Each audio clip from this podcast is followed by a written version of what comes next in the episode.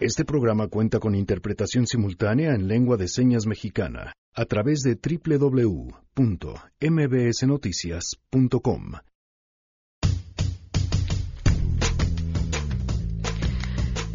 El fin de semana se entregó a la Cámara Baja el paquete económico 2019. ¿A quién le quitaron dinero y a quién le dan más? Bueno, pues de esto platicaremos hoy en la Mesa de Ciudadanos. Es un presupuesto responsable, se van a tener los ingresos suficientes para financiar los gastos sin endeudar al país, sin aumentar impuestos. Tenemos también buenas noticias y más, quédense, así arrancamos a todo terreno. MBS Radio presenta a Pamela Cerdeira en A Todo Terreno, donde la noticia eres tú. Birds flying high, you know how I feel. Sun in the sky,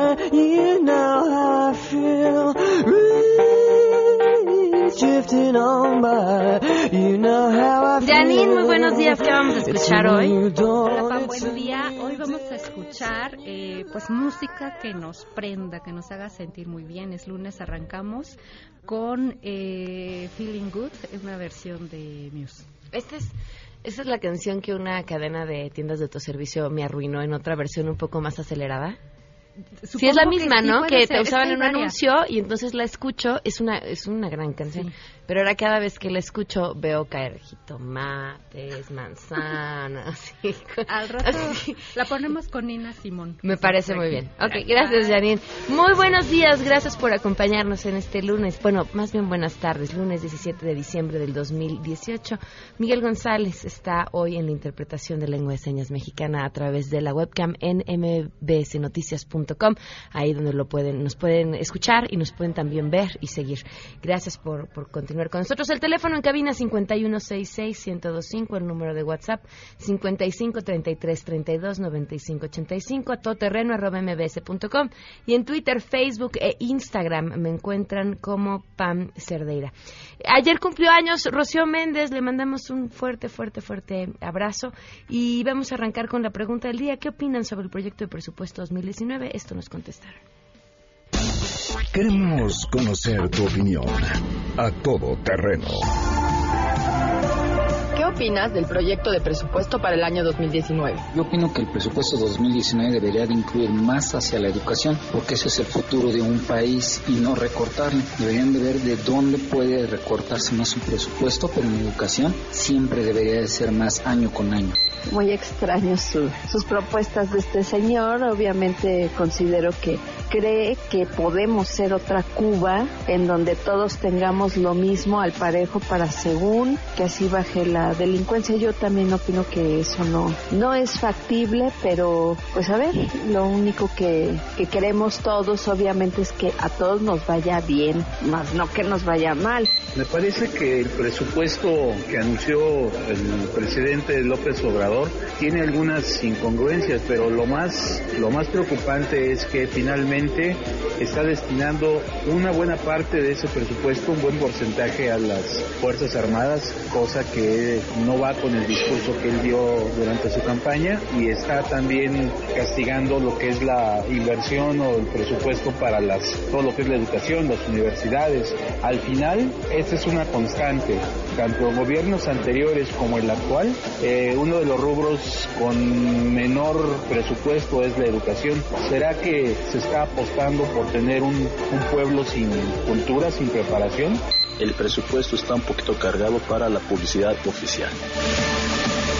A Todo Terreno. Ese es un gran tema porque hay sí mayor presupuesto para comunicación de gobierno de lo que había eh, justamente el año anterior, pero vale la pena contar que uno, eh, lo que había estado sucediendo antes era que una cosa era lo que se decía que se gastaba y otra lo que realmente se gastaba.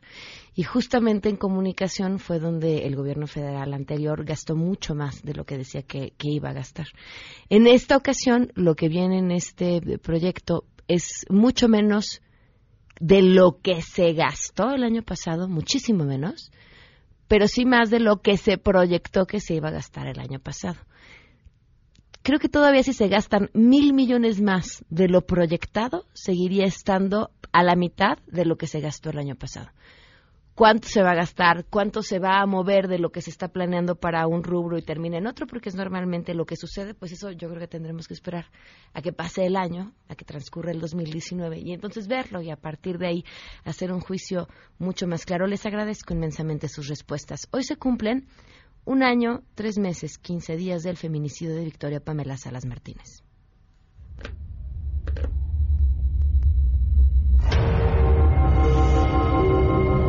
Nosotros, mañana pueden ser ellos, que a nadie se le desea, a nadie, a nadie, a nadie. Yo nunca, como se lo dije, lo hemos venido diciendo, en ningún momento pensamos que iba a pasar esto en nuestra vida. Victoria, pues nada. Un año, tres meses, quince días en este espacio seguiremos contando en espera de justicia. Vamos con la información. Saludo a mi compañera Angélica Melín.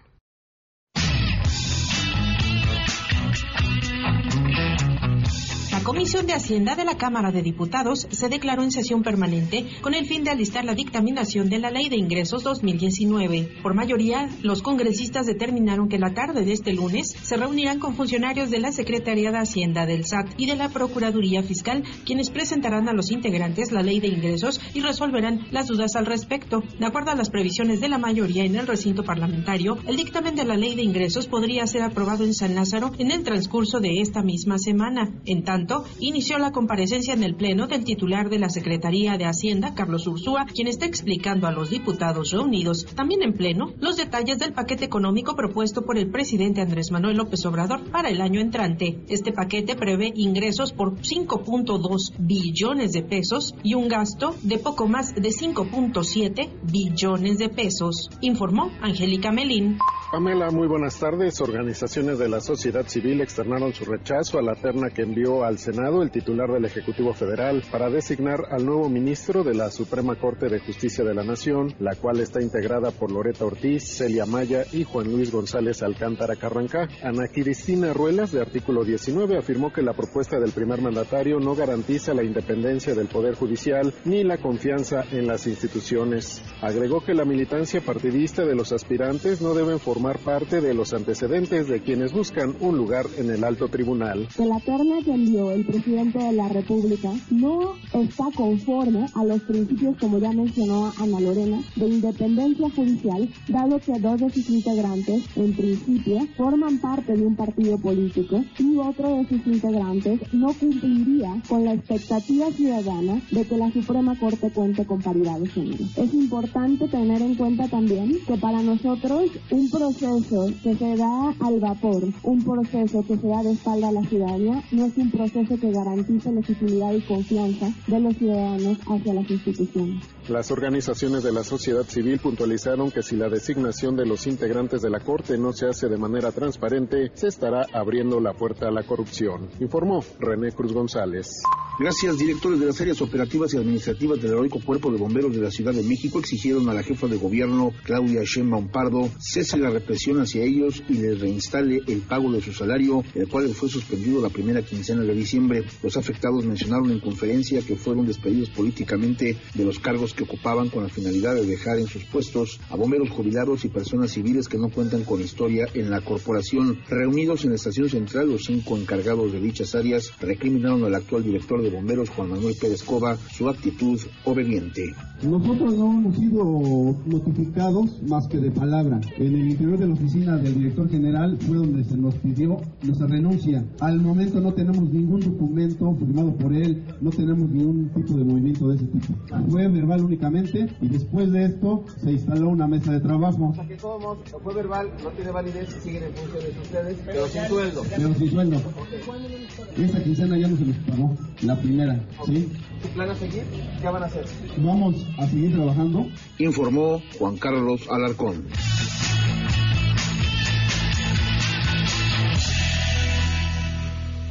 12 con 15 y tenemos buenas noticias. Nora Bucio, portadora de buenas noticias este lunes. Te escuchamos, Nora. Pamela, te saludo con gusto y de la misma forma al auditorio. La jefa de gobierno de la Ciudad de México, Claudia Sheinbaum Pardo, presentó el plan integral para la reconstrucción y anunció que se estima que el presupuesto necesario para este fin sea de aproximadamente 7 mil millones de pesos, de los cuales este 2019 se espera ejercer 4.500. En un evento donde algunos integrantes de la Organización Damnificados Unidos de la Ciudad de México se manifestaron y advirtieron que no han sido tomados en cuenta para la elaboración de este proyecto, Sheinbaum explicó que el gobierno anterior utilizó el recurso asignado en el fideicomiso y en el Fondo de Reconstrucción principalmente para demoliciones, pago de renta y elaboración de proyectos ejecutivos. Escuchemos a la jefa de gobierno de la Ciudad de México en números muy, muy gruesos, sin tomar en cuenta lo que ya invirtió el gobierno federal en escuelas o lo que va a invertir el gobierno, es decir, de puros recursos del gobierno de la ciudad, estamos estimando que la reconstrucción requiere alrededor de 7 mil millones de pesos, con todo incluido. Ese es el monto de la reconstrucción de la Ciudad de México de los cuales alrededor de entre 5.500 y 6.000 corresponden a viviendas familiares.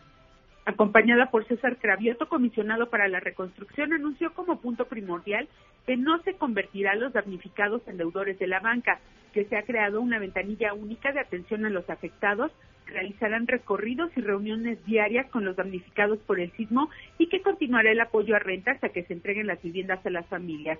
Finalmente, Pamela, te platico que la jefa de gobierno estimó que la reconstrucción de viviendas en la ciudad podría tardar un lapso no mayor de dos años y se espera que para el 2020 pudieran estar la mayoría de las familias en sus casas de nueva cuenta. Pamela, la información. Muchísimas gracias. Muy buenas tardes, Nora. Buenas tardes. Son las 12 con 17 minutos y hay otro tema que es importantísimo eh, en términos de lo que sucederá en la Ciudad de México. Le agradezco mucho a Eduardo Santillán, vicecoordinador de Morena en el Congreso de la Ciudad de México y presidente de la Comisión de Procuración e Impartición de Justicia. Gracias por acompañarnos, Eduardo. Muy buenas tardes. Pamela, ¿qué tal? Muy buenas tardes. Bueno, pues sin duda uno de nuestros grandes males cuando hablamos de inseguridad y la situación que vivimos tiene que ver con, eh, pues con la, el la nula justicia que existe eh, en la ciudad y en el país entero. Eh, ¿Qué puede hacerse desde el legislativo en estos temas y cuál es su visión para la Ciudad de México? Pues mira, como bien lo dices, nuestro principal problema en materia de justicia es uno solo que se llama impunidad. No es posible que más del 80% de los delitos que se cometen en la ciudad, en el país, pues quedan impunes. Y esto se debe, pues en primera instancia, a que eh, no ha existido un órgano de administración y de procuración de justicia eficaz, eficiente, eh, de tal suerte que eh, necesitamos no solamente aumentar penas, porque a veces pensemos, pensamos que nada más aumentando penas pues eh, se van a resolver los problemas de inseguridad. Y la verdad es que mucho de, eso tiene que ver no solamente con la parte social, que es uno de los temas prioritarios que estaremos atendiendo, sino también en cómo se investigan los delitos. Por eso es que algo muy importante es que en la Ciudad de México se está estableciendo eh, un proceso de transición de lo que conocemos como un proceso anquilosado de la Procuraduría para entrar a un, a un esquema de la creación de la Fiscalía de la Ciudad de México como un órgano ya no burocrático que llena de papeles, de expedientes, de documentos, sino una fiscalía que realmente investigue los delitos, que vayamos a las causas, que sea un, eh, que pasemos a, un esquema de una eh, eficiente investigación de los de los delitos eh, de manera científica con personal mucho más calificado en donde vamos a revisar el perfil tanto de la policía de investigación, vamos a crear la figura de los investigadores, que eso es fundamental y que nos permita que efectivamente reforcemos la inteligencia en materia de combate a la delincuencia, tener identificados los cárteles, eh, tener identificados las bandas, las organizaciones criminales, cómo operan, quiénes están detrás de ellos, cómo se mueve el dinero eh, fruto de, la delincuencia organizada y que podamos en base a eso tener pues evidentemente una adecuada eh, eh, un adecuado combate a la delincuencia. Se supone que eso tendríamos que tenerlo ya, ¿no? investigadores, ¿qué es lo que está pasando? Mira, ¿qué es lo que sucede? Pues que la, que la Procuraduría cayó en los últimos años en, en un letargo que se, que se abandonó completamente esta labor de reforzamiento que las áreas eh, de, de peritajes pues están completamente descuidadas, que la Procuraduría se utilizaba con un tinte o un criterio estrictamente de carácter político. Por eso el primer esquema es tener una fiscalía autónoma, una fiscalía que no dependa de los intereses políticos en turno, que no se vuelvan a hacer investigaciones eh, por mandato político, sino que se garantice una plena autonomía. Eh, eh, se relajó la disciplina en la misma Procuraduría, dejó de atenderse eh, con calidad este tema y por ello es que este, este es uno de los temas prioritarios para este proceso de transición en la ciudad y en el país. Se está creando algo muy importante, que es, estamos creando una comisión de transición que es un grupo de siete expertos eh, en la materia en los cuales estamos diseñando la, nueva fiscalía. Déjame decirte que, por ejemplo, estamos retomando modelos y ejercicios internacionales. Vale la pena destacar el caso de Guatemala, que tiene una fiscalía autónoma que ha, que ha podido eh, investigar y procesar a expresidentes eh, y que eh, estamos haciendo un esfuerzo para fortalecer de manera importante a la nueva fiscalía. Hoy tenemos ya una procuradora. ¿Esta nueva fiscalía está pensando en otra forma de designación para un, una fiscal o, mantener el Estado como está? ¿Cuál sería la idea? La nueva fiscalía va a ser nombrada por el Congreso de manera directa eh, a través de una terna que va a presentar el Consejo Judicial Ciudadano, un grupo de ciudadanos, eh, y, ya no va a ser eh, todavía la actual procuradora, que también es una extraordinaria abogada, Ernestina Godoy, es nombrada eh, por el presidente de la República y la jefatura de gobierno. Eh, nosotros estamos pensando en un proceso de una transición de aproximadamente un año, es lo que nos va a llevar a eh, replantear a la, a la fiscalía y hacer todo este proceso de transición y sobre todo vamos a, a cuidar mucho la calidad de la policía de investigación y de eh, los ministerios públicos. ¿Qué hay que decir de los feminicidios? En este espacio llevamos, bueno, pasamos un año persiguiendo a la Procuraduría Capitalina para que nos dieran información sobre un feminicidio en el cual pues pareciera ser que el presunto sospechoso se les escapó o no les interesó investigar. Y cuando busquemos más información donde claramente eh, quedó eh, pues eh, dicho que la Procuraduría había mentido en una especie como de intención de o cuidar al sospechoso o cuidarse sus propias espaldas, decidieron clasificar toda la información, siendo que los feminicidios es uno de los problemas eh, crecientes en esta ciudad. ¿Qué, habría que hacer con esto desde la visión de una nueva Procuraduría? Mira, algo muy importante que es eh, esto que señala, el contubernio que hay, que, existía entre la Procuraduría y eh, la delincuencia, pues es uno de los principales temas que estamos eh, combatiendo. En primer lugar, tenemos que partir del reconocer efectivamente los problemas. Eh, lo ha dicho la procuradora, eh, hay identificados en la ciudad, evidentemente, la operación de, delincuencia organizada, de, de cárteles. la Ciudad de México es tan solo una importante consumidora de drogas, entonces es esa realidad y tampoco se reconocía la, la existencia de feminicidios, que también es algo que nos parece eh, pues verdaderamente grave.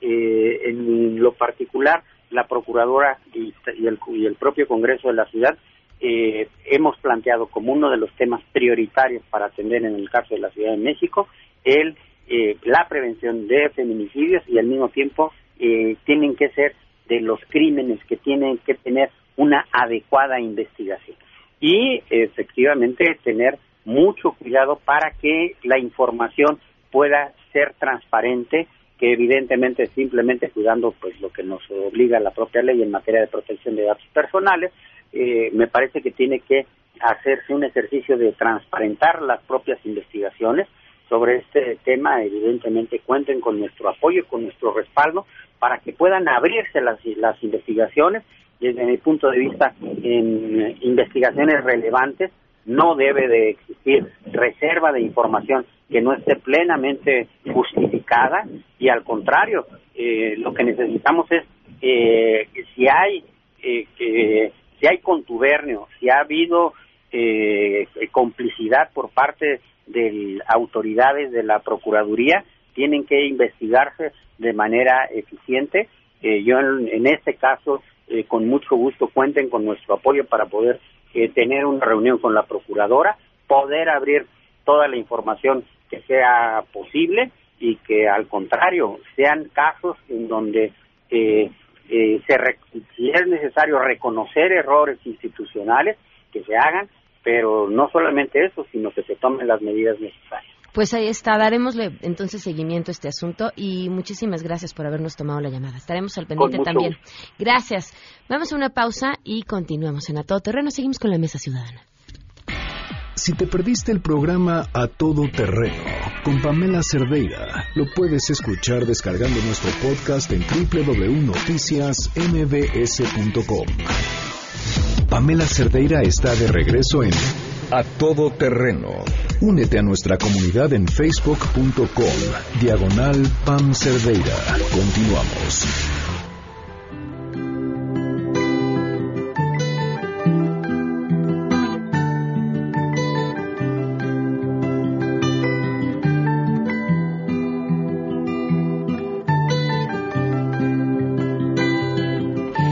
32 minutos. Continuamos a todo terreno. Gracias por seguir con nosotros y también gracias a Miguel que está en interpretación de lengua de señas. Le agradezco a nuestros invitados en la mesa. José Antonio Niman, ¿cómo estás? Pamela, ¿cómo estás? Bien, gracias. Bienvenido. Armando Santa Cruz, ¿cómo estás? Bien, Pamela, mil gracias. Pablo Giró, bienvenido, ¿cómo estás? Muy bien, gracias. Se presentó el presupuesto de egresos de la Federación y bueno, pues muchos comentarios sobre cómo se va a repartir el dinero. Quizá la, yo creo que la mayor de las preguntas desde que la ahora presidente era candidato era cómo iba a alcanzar porque todo lo que estaba prometiendo pues costaba muchísimo dinero y parece esta es una primera probadita de cómo podría alcanzar para sus planes. ¿Qué opinan? Porque hay mucho por donde analizar. ¿Quién quiere empezar? Pues mira, yo a mí más que el tema de si va a haber déficit o no, me preocupa el tema de qué nos dice este presupuesto en cuanto a las prioridades, ¿no? Y hacia la visión de país. O sea, yo veo mucho un énfasis en revivir el pasado, mucho énfasis en regalar pescados, poco énfasis en enseñar a pescar, poco énfasis en desarrollar el futuro. O sea, le quitaron, por ejemplo, 100% del presupuesto a educación temprana y desarrollo infantil, 100% a inclusión digital. O sea, no importa la inclusión digital en este presupuesto. A control de sobrepeso, obesidad y diabetes lo bajaron 93%, porque al fin que no hay problema de obesidad y diabetes en este país, ¿no? Le quitaron al CIMBESTAB, a la UNAM, a las universidades. Por ejemplo, a la UNAM le quitaron mil millones de pesos, pero le dieron mil cien a la publicidad oficial, publicidad oficial adicional. No se suponía que todos estamos de acuerdo que eso ya no se valía, que teníamos que quitar el obsceno gasto en publicidad. Y si vemos en dónde se va a ir el dinero, pues son proyectos que no son de creación de futuro. O sea, el, tren Maya es muy cuestionado desde el punto de vista ecológico, pero también de viabilidad financiera, ¿no? Si queremos desarrollar el sureste, hay que generar empleos sostenibles, ¿no? Este, el tema, por ejemplo, de Pemex, ¿no? Uno de cada cinco pesos de Pemex se va a ir a la, a la nueva refinería. Está visto que lo más rentable es la perforación, ahí es donde ganamos la lana. Entonces, vamos a invertir en un proyecto a mediano plazo que además probablemente acabe produciendo cuando ya no se usen esos productos. Entonces, a mí lo que más me preocupa, la verdad, es el mensaje que nos están mandando de cuál es el futuro, dónde perciben el futuro y qué es lo importante, ¿no? Ecología, o sea, la Secretaría de, de Ecología eh, también 27%, perdón, eh, 32% menos en medio ambiente. y la función pública, curiosamente, 27% menos. ¿Dónde está el énfasis en la corrupción? Me dejó ahorita que mencionas justamente lo de la, sí, lo de la función pública, porque en, su versión este, sencilla de entender, justamente transparencia presupuestaria, habla como eh, acabar con la corrupción como uno de los ejes de cómo está planteado este asunto. y, se está quitando dinero, donde pueden acabar. A la función pública, pero tampoco al Sistema Nacional Anticorrupción. Ni a la Procuraduría le quita dinero. La Procuraduría que también, les quita. Y además les quita, pero además ahorita hay un periodo de transición de construcción de una fiscalía. Pero tampoco a la fiscalía le pone, entonces no le pone la nueva al nuevo instrumento y le quita el que sí existe. Entonces, ¿dónde está Bueno, es que yo, y le aumenta tremendamente a la Secretaría de la Defensa Nacional. Y yo creo que va a haber un problema, porque tienes la disparidad entre lo que le quitas a la Secretaría de Marina y le pones a la Secretaría de Defensa, ¿no? O sea, claramente hay un sesgo eh, donde veníamos al contrario, ¿no? Los últimos sexenios se le ha puesto a la Secretaría de Marina, ha tenido crecimientos presupuestos y ha tenido énfasis en la incorporación al tema de seguridad y ahora regresas al tema del, ejército, ¿no? Ya llegó Sofía Ramírez también, bienvenida Sofía. Gracias. Pues nada, de la anticorrupción, o sea, el Sistema Nacional Anticorrupción, por ejemplo, sí vio disminuido su presupuesto en 40 millones de pesos, que realmente es algo chiquito, pero sí no deja de ser simbólico, abonando a la discusión. Sí, no, o sea, es claro lo que dice Armando, ¿no? Digo, por, por el otro lado hay unas señales claras de que están preocupados de la percepción afuera, de que se están manejando las finanzas correctamente. Entonces, toman algunas, eh, digamos, variables para hacer el presupuesto que parecen sensatas, si es que hay crecimiento en el país, parecen sensatas, eh, pero... ¿Cuáles? Eh, es decir, toman un crecimiento de 1.5 a 2.5%, toman una inflación de 3.5, eso quiere decir que la van a tratar de mantener controlada. cambio también. ¿El tipo de cambio sensato? El tipo de cambio a mí no se me hace sensato. pero están por encima, pero... No, bueno, pero es que toman 20 pesos el año que entra al final y eso no estoy tan seguro que se dé. Exacto. pero, pero bueno, digamos que no está tan alocado, ¿no? Pero además, perdón, o sea, los mercados hoy abrieron bien, o sea, para sorpresa de muchos, no no de todos, pero de muchos, sí abrieron bien, abrimos con 20 pesos, o sea, ahorita vengo de Banco Azteca y en la ventanilla decía 19.99, a mí me sorprendió muchísimo. Lo que no veo tan sensato, digamos, por ejemplo, es el crecimiento, o sea, traen ahí un crecimiento de casi, ¿qué? 6, 7%, que no va a suceder, o sea, no lo hemos visto desde hace, no sé, 10 años. No, y un crecimiento de inversión eh, enorme, que no, al parecer, eh, están siendo muy optimistas porque obviamente para que haya buena inversión o una cantidad grande de inversión se necesita certeza y seguridad. En la certeza jurídica, y, no la está habiendo con los ataques a la Suprema Corte. Es decir, si tú no das el contexto para que la gente invierta, pues no va a invertir. Ahorita está llamando, por ejemplo, como lo que comentaba Armando del Tren Maya, está llamando a la iniciativa privada que participe pero la iniciativa privada no participa en un proyecto donde va a perder dinero. Entonces, la única manera de participar en un proyecto donde vas a perder dinero es si hay un subsidio o te están dando una garantía de repago, que es lo mismo hacerlo con dinero gubernamental. no, no, solamente hay una certeza en el ámbito de la justicia, sino que además tienes unas formas, ¿no? Entre el aeropuerto y el Tren Maya de decisión de los proyectos que nadie entiende, ¿no? Este homenaje a la madre tierra, en donde quién sabe qué, a dónde va, ¿no? Entonces, eh, desde el, desde el punto de vista del empresariado, pues es esotérico, ¿no? Es como jugarle a las runas a ver si es el mejor camino para invertir o desinvertir, ¿no? Y luego tienes el dicho de la secretaria de la Función Pública, ¿no? Diciéndole que los empresarios, pues que hay que adecuarse a la ética, ¿no? Entonces también eso, la verdad es que no creo que para nadie sea un buen sí, no, bueno, eso tiene consecuencias mucho mayores, ¿no? Es decir, ahí yo creo que sí hay dentro de Morena gente que cree que ellos pueden regular el mercado y pueden regular cosas, ¿no? Es decir, el esposo de, de, la, de la secretaria de la Función Pública salió a decir que sí, que estaría bien que se bajaran los salarios, ¿no?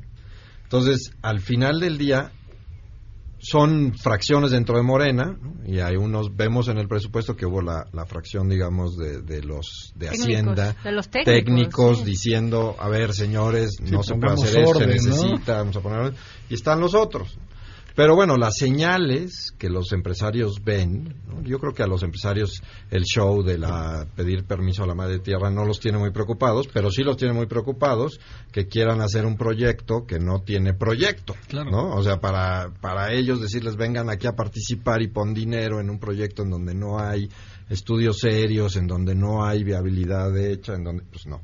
Ahora, hay, perdón, en, infraestructura, ya que estamos ahí, eh, en el ramo 9, comunicaciones y transportes, vemos que hay tres proyectos para los cuales sí le están destinando recursos fiscales, que son el tren eléctrico suburbano en la zona metropolitana de Guadalajara, el tren interurbano de la México-Toluca y la ampliación de la línea 9 del metro de la Ciudad de México, lo cual está muy bien porque habla de movilidad.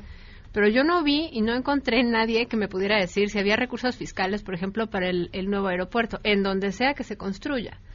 Entonces, ahí sí hay una interrogante que sería bueno saber de dónde vamos a sacar el dinero, no solo para construirlo, sino para pagar lo que ya se debe, ¿no? Y además el, nuevo aeropuerto, yo creo que todavía no hemos visto el final de la película. Entonces, si, si en esta pelea entre los fondos buitre y México ganan la partida los fondos buitre, uno, nos puede costar muchísimo más de lo que hubiera costado construir el aeropuerto y eso va a crear un boquete fiscal, ¿no? Por una parte. Por otra, no tendríamos aeropuerto además, a menos de que recularan, que se ve difícil por la pérdida de, de imagen, pero pues uno nunca sabe, ¿no?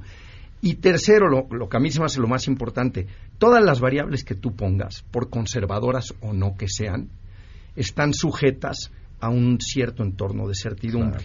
Entonces, si hay, si siguen habiendo señales como las de que le vamos a bajar, que sería bueno que le bajen el sueldo a los de la iniciativa privada, que si vamos a usar las reservas, que si vamos, esas señales o, un mal arreglo en el tema de los bonistas, en tres segundos te mandan 200 o 300 puntos arriba el base, el, riesgo país y la tasa de financiamiento del gobierno.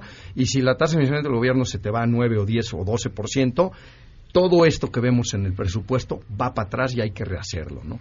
Entonces, creo que es muy importante, en lugar de meternos, eh, digamos, pensando en términos de no solo de los analistas políticos, sino también de los económicos, en lugar de darle un enfoque de cuentachiles, de ver si cuadra o no cuadra, lo que hay que ver es si las variables sobre las que está fundado se está abonando en el sentido de que esas variables se mantengan o alguna de las variables se puede de repente salir de control. Porque si una de esas variables sale control, todo lo demás es irrelevante. o sea, si la tasa se va a dos dígitos o si el tipo de cambio se va a 25, lo que fuera. Bueno, y, falta el entorno internacional. Además. Que además está cambiante, ¿no? Está, todos los mercados a nivel internacional están nerviosos, fuera de México, ¿no? ¿no? No por México. Están nerviosos porque hemos tenido unos años de exceso de capital, de capital muy barato y se están los bancos centrales están recortando el dinero y las tasas están subiendo. Entonces hay incertidumbre internacional que puede abonar. Y yo creo que de ahí debemos ver no solamente el lado del gasto, sino también el lado del ingreso, que es lo que están proponiendo, ¿no? O sea, cómo vamos a financiar todo eso finalmente, ¿no? Y yo lo que veo, platicábamos hace rato, es el tema de la compensación en las devoluciones de los contribuyentes, ¿no? El tema del financiamiento internacional, ¿no? Y traen unos números que tendrán que ver si nos suben o nos bajan los intereses, Pues, básicamente nos pueden bueno, subir. hay, hay en el presupuesto un aumento de impuestos en lo que dices. Claro, ¿no? O sea, también me parece Bueno, y la pérdida de gente técnica en el SAT, a ver cómo impacta en la recaudación, porque se está yendo gente clave de alto nivel de especialidad. Y por otro lado tienes, tienes planteado unos incrementos en la recaudación, ¿no? que históricamente a mis inicios de sexenio no se dan. No veo un programa de qué van a hacer con la ampliación de la brasa grabable, ¿no? No lo veo por ningún lado. Eh, pues me parece difícil esa parte del ingreso de cómo va a entrar, ¿no? Ese es otro de los temas que vamos a tratar. Vamos a una pausa y regresamos. Si tienes un caso para compartir, escribe a todoterreno.mbs.com. Pamela Cerdeira es a todoterreno.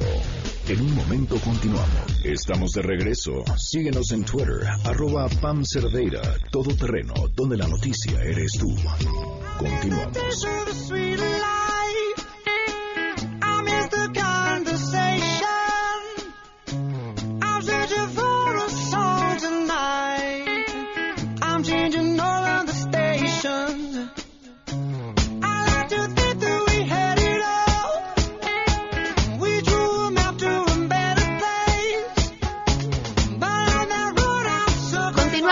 Terreno. Está buenísima la plática fuera del aire, ¿verdad? es importante que, que, sigamos. Eh, Sofía, mencionabas algo en, el corte. Eh, estábamos platicando ahorita y yo les ponía sobre la mesa que estaba muy sorprendida que los mercados estuvieran reaccionando tan bien al presupuesto y hablábamos, bueno, que obviamente en Hacienda habían escogido perfiles técnicos, confiables, digamos, en términos económicos y a, nivel internacional. Entonces, habíamos observado que no solo el tipo de cambio no había subido, sino había bajado 10 centavos respecto al viernes. Habíamos hablado que los precios de los bonos incluso bajaron un punto de punto porcentual, pero vaya, o sea, realmente era sorprendente cómo nosotros eh, estábamos leyendo otras variables que no se estaban reflejando en los mercados. Entonces ahí la discusión entraba en que a veces las variables económicas no necesariamente van alineadas con los principios democráticos y ahí les cedo la palabra a mis queridos colegas que tenían un par de puntos. Bueno, yo creo que mucha de la eh, preocupación, digamos, que se nota a nivel de locales tiene que ver, yo creo, que con un nivel de, análisis más de tonos de gris eh, en la letra chiquita de una serie de iniciativas que se han enviado a últimas fechas que la mayoría de los analistas eh, económicos ni siquiera incluyen dentro de sus análisis, ¿no? pero para quien está localmente operando, pues sí pueden empezar a generar ciertas, eh, cuando menos alertas de cautela, ¿no? ¿Cómo cuáles? Pues mira, eh, se me ocurren varias, pero para mí una de las más importantes es el embate al Poder Judicial, porque más allá de si los sueldos son altos o no, yo creo que el punto no es ese. O sea, se vale cuestionar los sueldos, pero lo que no se vale es pedir una subordinación del Poder Judicial, ni tampoco tratar de cargarlo con militantes, ¿no? Eh, eso ya, ya sabemos lo que pasa cuando existe eso. Si bien la justicia en México nunca ha sido imparcial, es una realidad también que empezábamos a ver una corte que contradecía al ejecutivo del partido que fuera, porque contradijo a, Calderón y contradijo a, Peña. Y contradijo a Andrés, Manuel. Andrés Manuel. Entonces, la realidad de las cosas es que pues eso era una madurez incipiente que empezamos a tener en, el equilibrio de poderes. Temen los organismos autónomos la misma historia. Yo creo que no se le está dando la importancia de vida al emasculamiento que está sufriendo eh, todos los organismos autónomos, que tenían una función importantísima.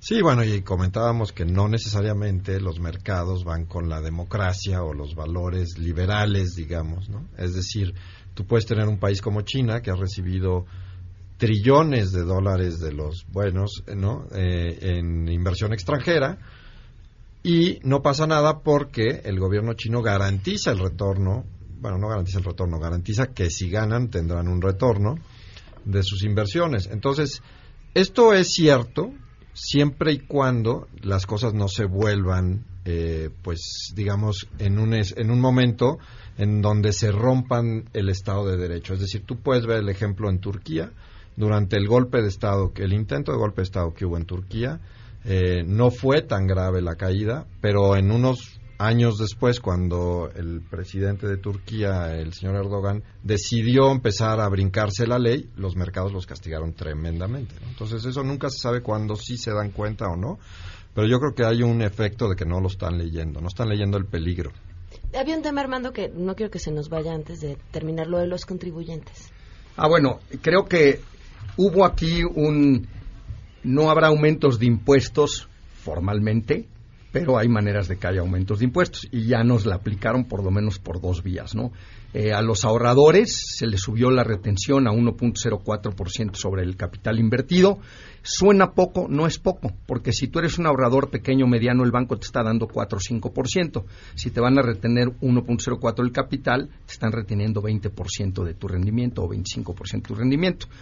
En la gente muy rica que presenta declaración anual, a la hora que presenta su declaración anual, acredita eso contra su ISR y si pagó de más pide su, devolución.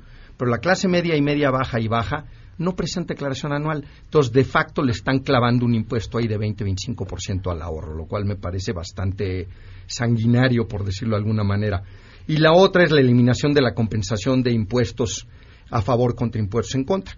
O sea, en el pasado, por ejemplo, si yo soy un exportador, yo soy una empresa que exporta, pago mi, IVA sobre los productos que compro, no puedo facturar IVA en los que vendo porque en la exportación no hay IVA, pero entonces lo compenso contra mi impuesto a la renta o mi IEPS o alguno de los otros. Ya no se va a poder. ¿no? Entonces, ¿qué va a pasar ahí? Se va a dificultar que tú recuperes esos impuestos, lo cual de facto pues, se convierte en un incremento eh, de los impuestos. De los gravámenes. A mí me preocupa la primera parte que decías. O sea, justo tenemos una crisis en el sistema de pensiones. Ese ya en sí mismo es todo un tema que tendremos que tratar en otra ocasión. Pero no tenemos una cultura del ahorro. No, no somos un país rico que además pueda ahorrar de manera masiva. Entonces, los tres pesos que vamos a ahorrar nos van a disminuir el 20% del, del, del, pues, del beneficio ¿no? anual, según entiendo lo que nos estás platicando. Y pues eso implica que si yo ahorro 100 pesos al año y me iban a dar, no sé, 105 pesos. De esos 5, el Estado te va a quitar 1.04. Te va a retener el banco. Me voy a quedar con 104 pesos. Exacto, así es. Y eso no sucedía hasta ahora. no sucedía. Y, y, y, te aseguro que en el caso en especial de la, de la clase media, media baja y baja, eso va a ser una tasa sobre el rendimiento mucho más alta que la que están tributando en sus demás ingresos. Entonces lo estás mandando a una tasa mucho más alta. Es de facto un incremento de impuestos. Sí, igual que la inflación. La inflación siempre le acaba cobrando a los más pobres en una cosa similar a un impuesto. Pues les agradezco mucho a los cuatro por haber venido. Eh, creo que te queda todavía mucho más para hablar sobre este tema y por supuesto la discusión y a ver en qué termina. Muchísimas gracias. gracias. gracias. ¿No creen que el mundo necesita de valientes? Valientes, la verdad que sí. Más después de hablar de estos temas. Y, y, miren, y es que cuando hablamos de dinero uno ya no quiere compartir nada, ni sus datos, ni sus gigas, ni sus nada, porque todo cuesta. A menos que seas de aquellos valientes que tienen el plan ilimitado de Movistar. Todo ilimitado, datos, minutos, mensajes. Pueden ser una de las 300 mil personas que podrán tenerlo de 799 a solo 399 pesos al mes, contratando en su tienda Movistar en línea o llamando al 01800 853 0000. Más detalles en movistar.com.mx. Nos vamos, gracias por habernos acompañado. Se quedan en mesa para todos. You next to you. You think I'd get here sitting next to you. But after all I've said, please don't forget.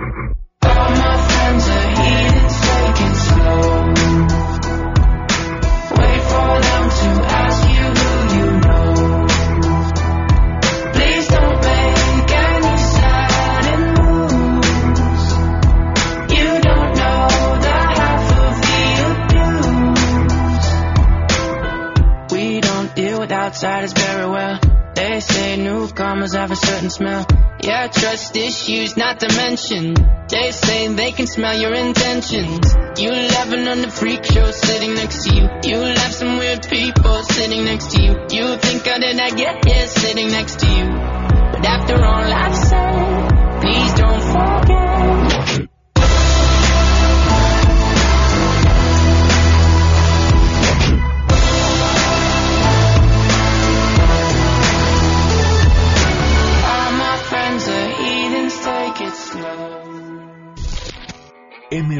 Radio presentó a Pamela Cerdeira en A Todo Terreno.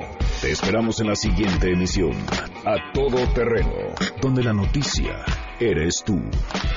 MBS Radio, en entretenimiento, estamos contigo.